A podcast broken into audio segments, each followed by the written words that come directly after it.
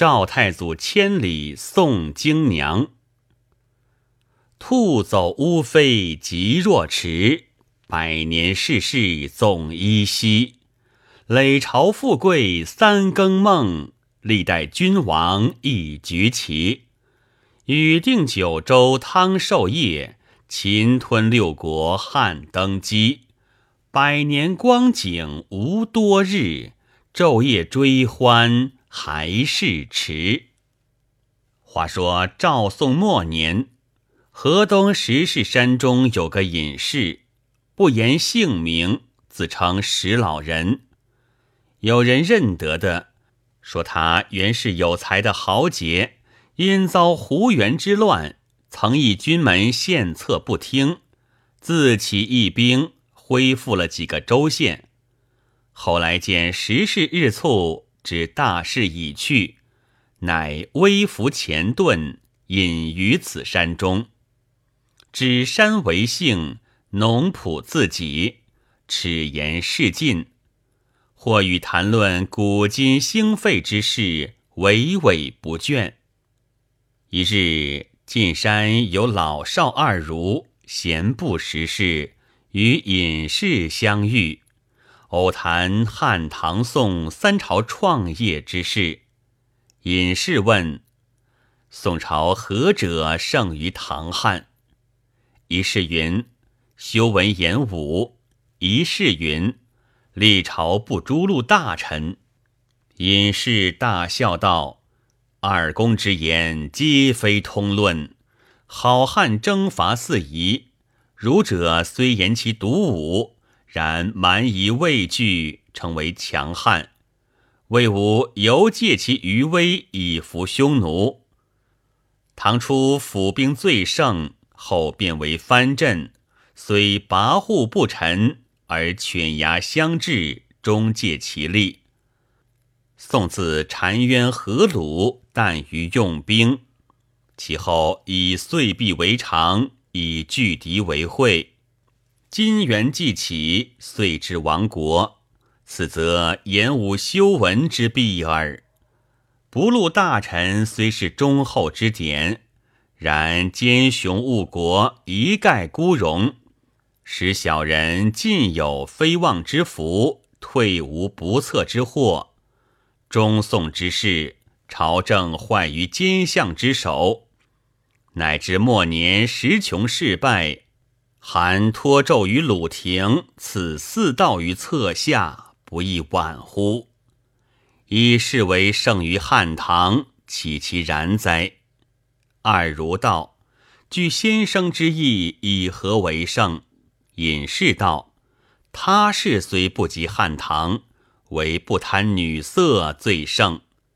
二如道：何以见之？隐士道：“汉高溺爱于戚姬，唐宗乱伦于弟妇，吕氏、武氏即为社稷，飞燕太真，并无恭维。宋代虽有盘乐之主，绝无愉色之君，所以高曹相孟，归德独善其美，此则远过于汉唐者矣。”二如叹服而去，正是要知古往今来理，须问高明远见人。方才说宋朝诸帝不贪女色，全是太祖皇帝遗谋之善。不但是为君以后，早期宴罢，宠幸稀疏。自他未曾发迹变态的时节。也就是个铁铮铮的好汉，直道而行，一邪不染，则看他千里送京娘这节故事，便知正是说时意气凌千古，话道英风透九霄。八百军州真地主，一条杆棒显雄豪。且说五代乱离有诗四句：朱李石刘郭，梁唐晋汉周，都来十五帝，扰乱五十秋。这五代都是偏霸，未能混一。其实土与割裂，民无定主。到后周虽是五代之末，兀自有五国三齐。哪五国？周郭威，北汉刘崇，南唐李景，蜀孟昶，南汉刘成。哪三镇？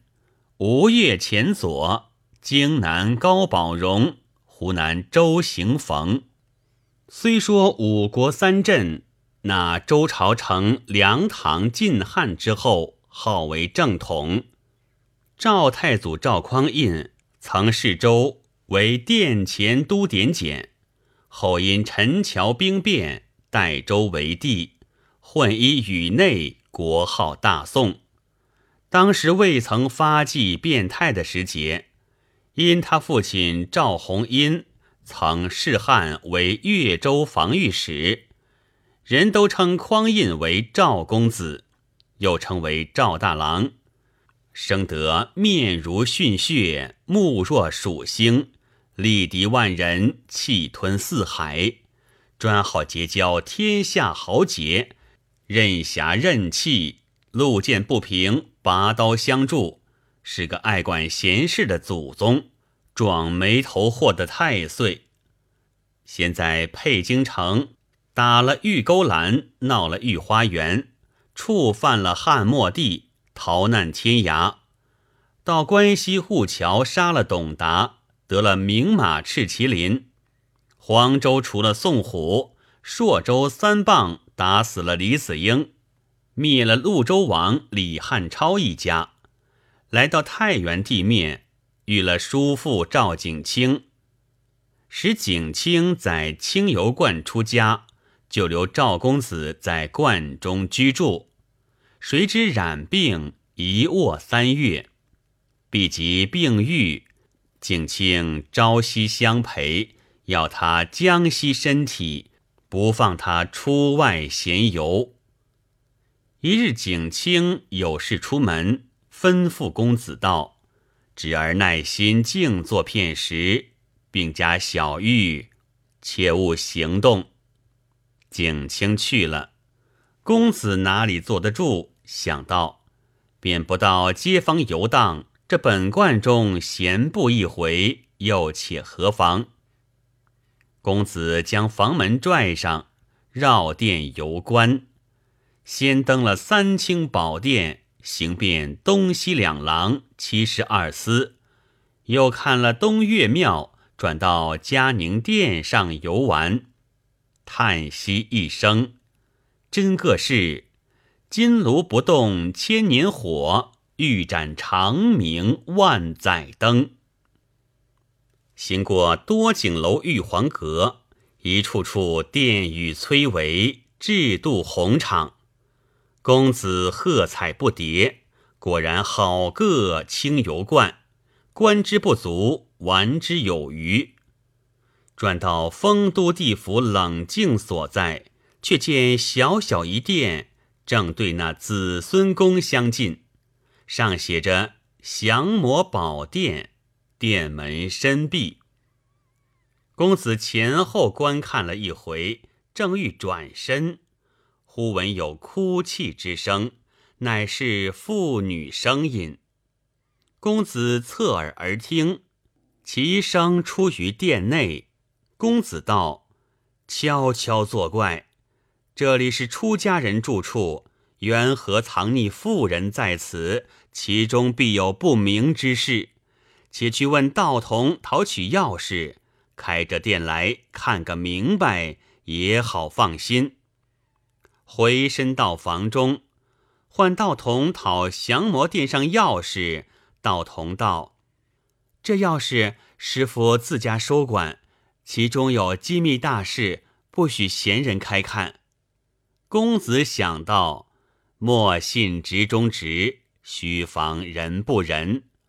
原来俺叔父不是个好人，三回五次只叫俺静坐，莫出外闲行。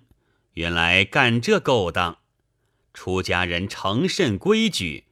俺今日便去打开店门，怕怎地？方欲一步，只见赵景清回来，公子含怒相迎，口中也不叫叔父，气愤愤地问道：“你老人家在此出家，干的好事？”景清出其不意，便道：“我不曾做甚事。”公子道：“降魔殿内锁的是什么人？”景清方才醒得，便摇手道：“贤侄莫管闲事。”公子急得暴躁如雷，大声叫道：“出家人清净无为，红尘不染，为何殿内锁着个妇女，在内哭哭啼啼，必是非礼不法之事。你老人家也要放出良心，是一是二说得明白，还有个商量。”休要欺三瞒四，我赵某不是与你和光同尘的。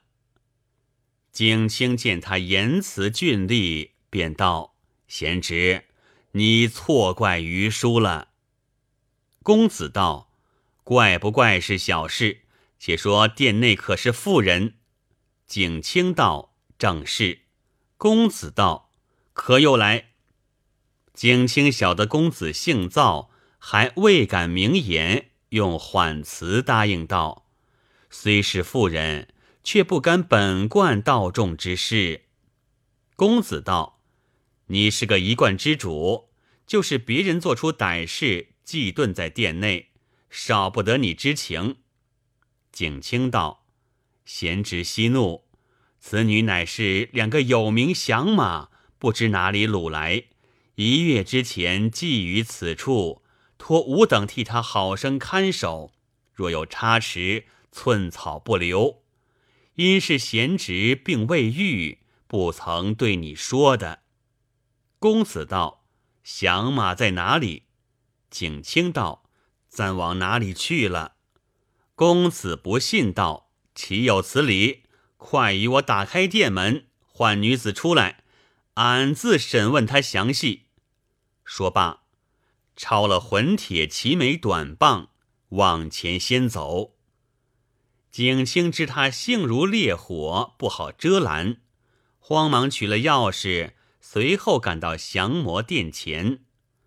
景清在外边开锁，那女子在殿中听得锁响，知道是强人来到，愈加啼哭。公子也不谦让，才等门开。一脚跨进，那女子躲在神道背后，下作一团。公子近前，放下齐眉短棒，看那女子，果然生得标致，眉扫春山，眸横秋水，含愁含恨，犹如西子捧心，玉气玉提，宛似杨妃剪发。琵琶声不响，是个未出塞的明妃；胡家调若成，分明抢河帆的菜女。天生一种风流态，便是丹青画不真。公子抚慰道：“小娘子，俺不比奸淫之徒，你休得惊慌。且说家居何处？谁人引诱到此？”倘有不平，俺赵某与你解救则个。那女子方才举袖拭泪，深深道个万福。公子还礼，女子先问：“尊官高兴？”景清代答道：“此乃佩京赵公子。”女子道：“公子听禀。”未曾说的一两句。早已扑簌簌流下泪来。原来那女子也姓赵，小字京娘，是蒲州解良县小祥村居住，年方一十七岁，因随父亲来曲阳县还北岳乡院，路遇两个响马强人，一个叫做满天飞张广儿，一个叫做着地滚周进。见京娘颜色，饶了他父亲性命，掳掠到山神庙中。漳州二强人争要成亲，不肯相让，议论了两三日，二人恐坏了义气，将这精娘寄遁于清油观降魔殿内，吩咐道士小心供给看守。再去别处访求个美貌女子，掳掠而来，凑成一对，然后同日成亲，为压寨夫人。那强人去了一月，至今未回。道士惧怕他，只得替他看守。京娘叙出缘由，赵公子方才向景清道：“适才甚是粗鲁，险些冲撞了叔父。”既然京娘是良家侍女，无端被强人所掳，俺今日不救，更待何人？又向京娘道：“小娘子休要悲伤，万事有赵某在此，管教你重回故土，再见爹娘。”京娘道：“虽承公子美意，释放奴家出于虎口，乃家乡千里之遥。”奴家孤身女流，怎生跋涉？公子道：“救人须救撤，俺不远千里，亲自送你回去。”京娘拜谢道：“若蒙如此，便是重生父母。”景清道：“贤侄，此事断然不可。那强人势大，官司进补他不得。你今日救了小娘子。”点首者难辞其责，再来问我要人，叫我如何对付？须当连累于我。公子笑道：“大胆天下去得，小心寸步难行。俺赵某一生见义必为，万夫不惧。那降马虽狠，敢比得潞州王吗？他须也有两个耳朵，晓得俺赵某名字。”既然你们出家人怕事，俺留个记号在此，你们好回复那降马。说罢，抡起混铁齐眉棒，横着身子向那殿上朱红格子狠的打一下，哩啦一声，把菱花窗棂都打下来；再复一下，把那四扇格子打个东倒西歪。吓得京娘战战兢兢，远远的躲在一边。景清面如土色，口中只叫罪过。公子道：“强人若再来时，只说赵某打开店门抢去了，冤各有头，债各有主。要来寻俺时，叫他打蒲州一路来。”景清道。此去蒲州千里之遥，路上盗贼生发，独马单身尚且难走，况有小娘子牵绊，凡事宜三思而行。公子笑道：“汉末三国时，关云长独行千里，五关斩六将，护着两位皇嫂，直到古城与刘皇叔相会。”这才是大丈夫所为。今日一位小娘子救他不得，赵某还做什么人？此去倘然冤家狭路相逢，叫他双双受死。景清道：“虽然如此，还有一说：古者男女坐不同席，食不共器。贤侄千里相送小娘子，虽则美意出于义气。”旁人怎知旧礼？见你少男少女一路同行，嫌疑之际被人谈论，可不为好成欠，反为一世英雄之殿。公子哈哈大笑道：“叔父莫怪我说，你们出家人冠装架子，里外不一。俺们做好汉的，只要自己血心上打得过。”人言都不计较。景清见他主意已决，问道：“贤侄几时启程？”公子道：“明早便行。”景清道：“只怕贤侄身子还不健忘。”公子道：“不妨事。”景清叫道童置酒送行。公子于席上对京娘道：“小娘子，方才叔父说一路嫌疑之际，恐生议论。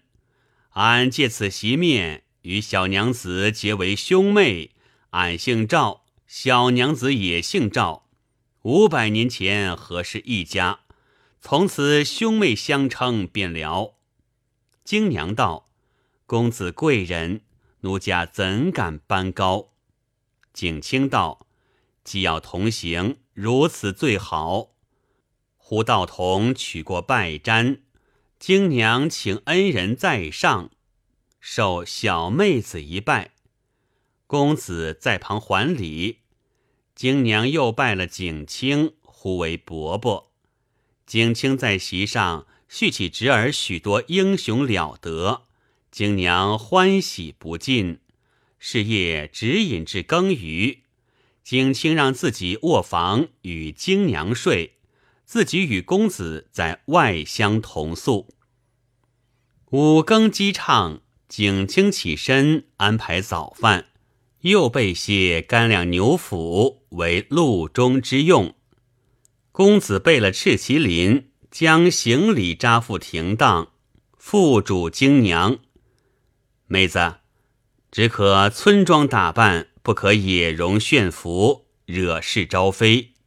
早饭已毕，公子扮作客人，京娘扮作村姑，一般的戴个雪帽，齐眉遮了。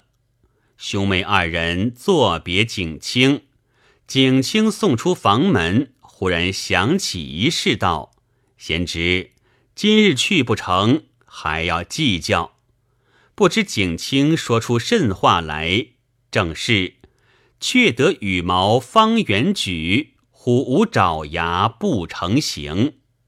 景清道：“一马不能骑两人，这小娘子弓鞋袜小，怎跟得上？可不耽误了程途。从容觅一辆车同去，却不好。”公子道：“此事算之久矣。”有个车辆又费照顾，将此马让与妹子骑坐，俺是愿千里步行相随不淡。京娘道：“小妹有累恩人远送，愧非男子，不能执鞭坠镫，岂敢反战尊纪，绝难从命。”公子道：“你是女流之辈，必要脚力。赵某脚又不小。”不行，正合其宜。京娘再次推辞，公子不允，只得上马。公子挎了腰刀，手执混铁杆棒，随后向景清一一而别。景清道：“贤侄路上小心，恐怕遇了两个响马，需要用心提防，下手斩绝些，莫带累我观中之人。”公子道：“不妨，不妨。”说罢，把马尾一拍，喝声：“快走！”那马拍腾腾便跑。公子放下脚步，紧紧相随。余路免不得饥餐渴饮，夜住小行。不一日，行至汾州介休县地方。这赤麒麟原是千里龙驹马。追风逐电，自清油观至汾州不过三百里之程，不够名马半日驰骤。一则公子步行，恐奔赴不及；二则京娘女流不惯驰骋，所以控配缓缓而行。兼之路上贼寇生发，需要慢骑早歇。每日只行一百余里。公子是日行到一个土冈之下，地名黄毛店。当初原有村落，因事乱人荒，都逃散了，还存着个小小店儿，日色将不，前途旷野。公子对京娘道：“此处安歇，明日早行吧。”京娘道。但凭尊意，店小二接了包裹，金娘下马去了雪帽。小二一眼瞧见，舌头吐出三寸，缩不进去，心下想到：如何有这般好女子？小二牵马系在屋后，公子请金娘进了店房坐下。小二哥走来，站着呆看。公子问道。小二哥有甚话说？小二道：“这位小娘子是客官什么人？”公子道：“是俺妹子。”小二道：“客官，不是小人多口，千山万水，路途间不该带此美貌佳人同走。”公子道：“为何？”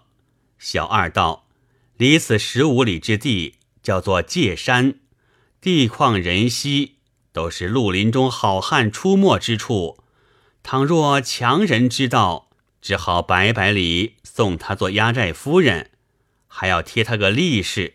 公子大怒，骂道：“贼狗大胆，敢虚言恐吓客人！”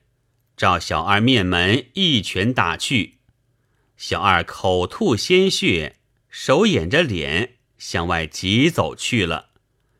店家娘就在厨下发话，京娘道：“恩兄特性躁了些。”公子道：“这厮言语不知进退，怕不是良善之人，先叫他晓得俺些手段。”京娘道：“既在此借宿，误不得他。”公子道：“怕他则甚。”京娘便到厨下与店家娘相见。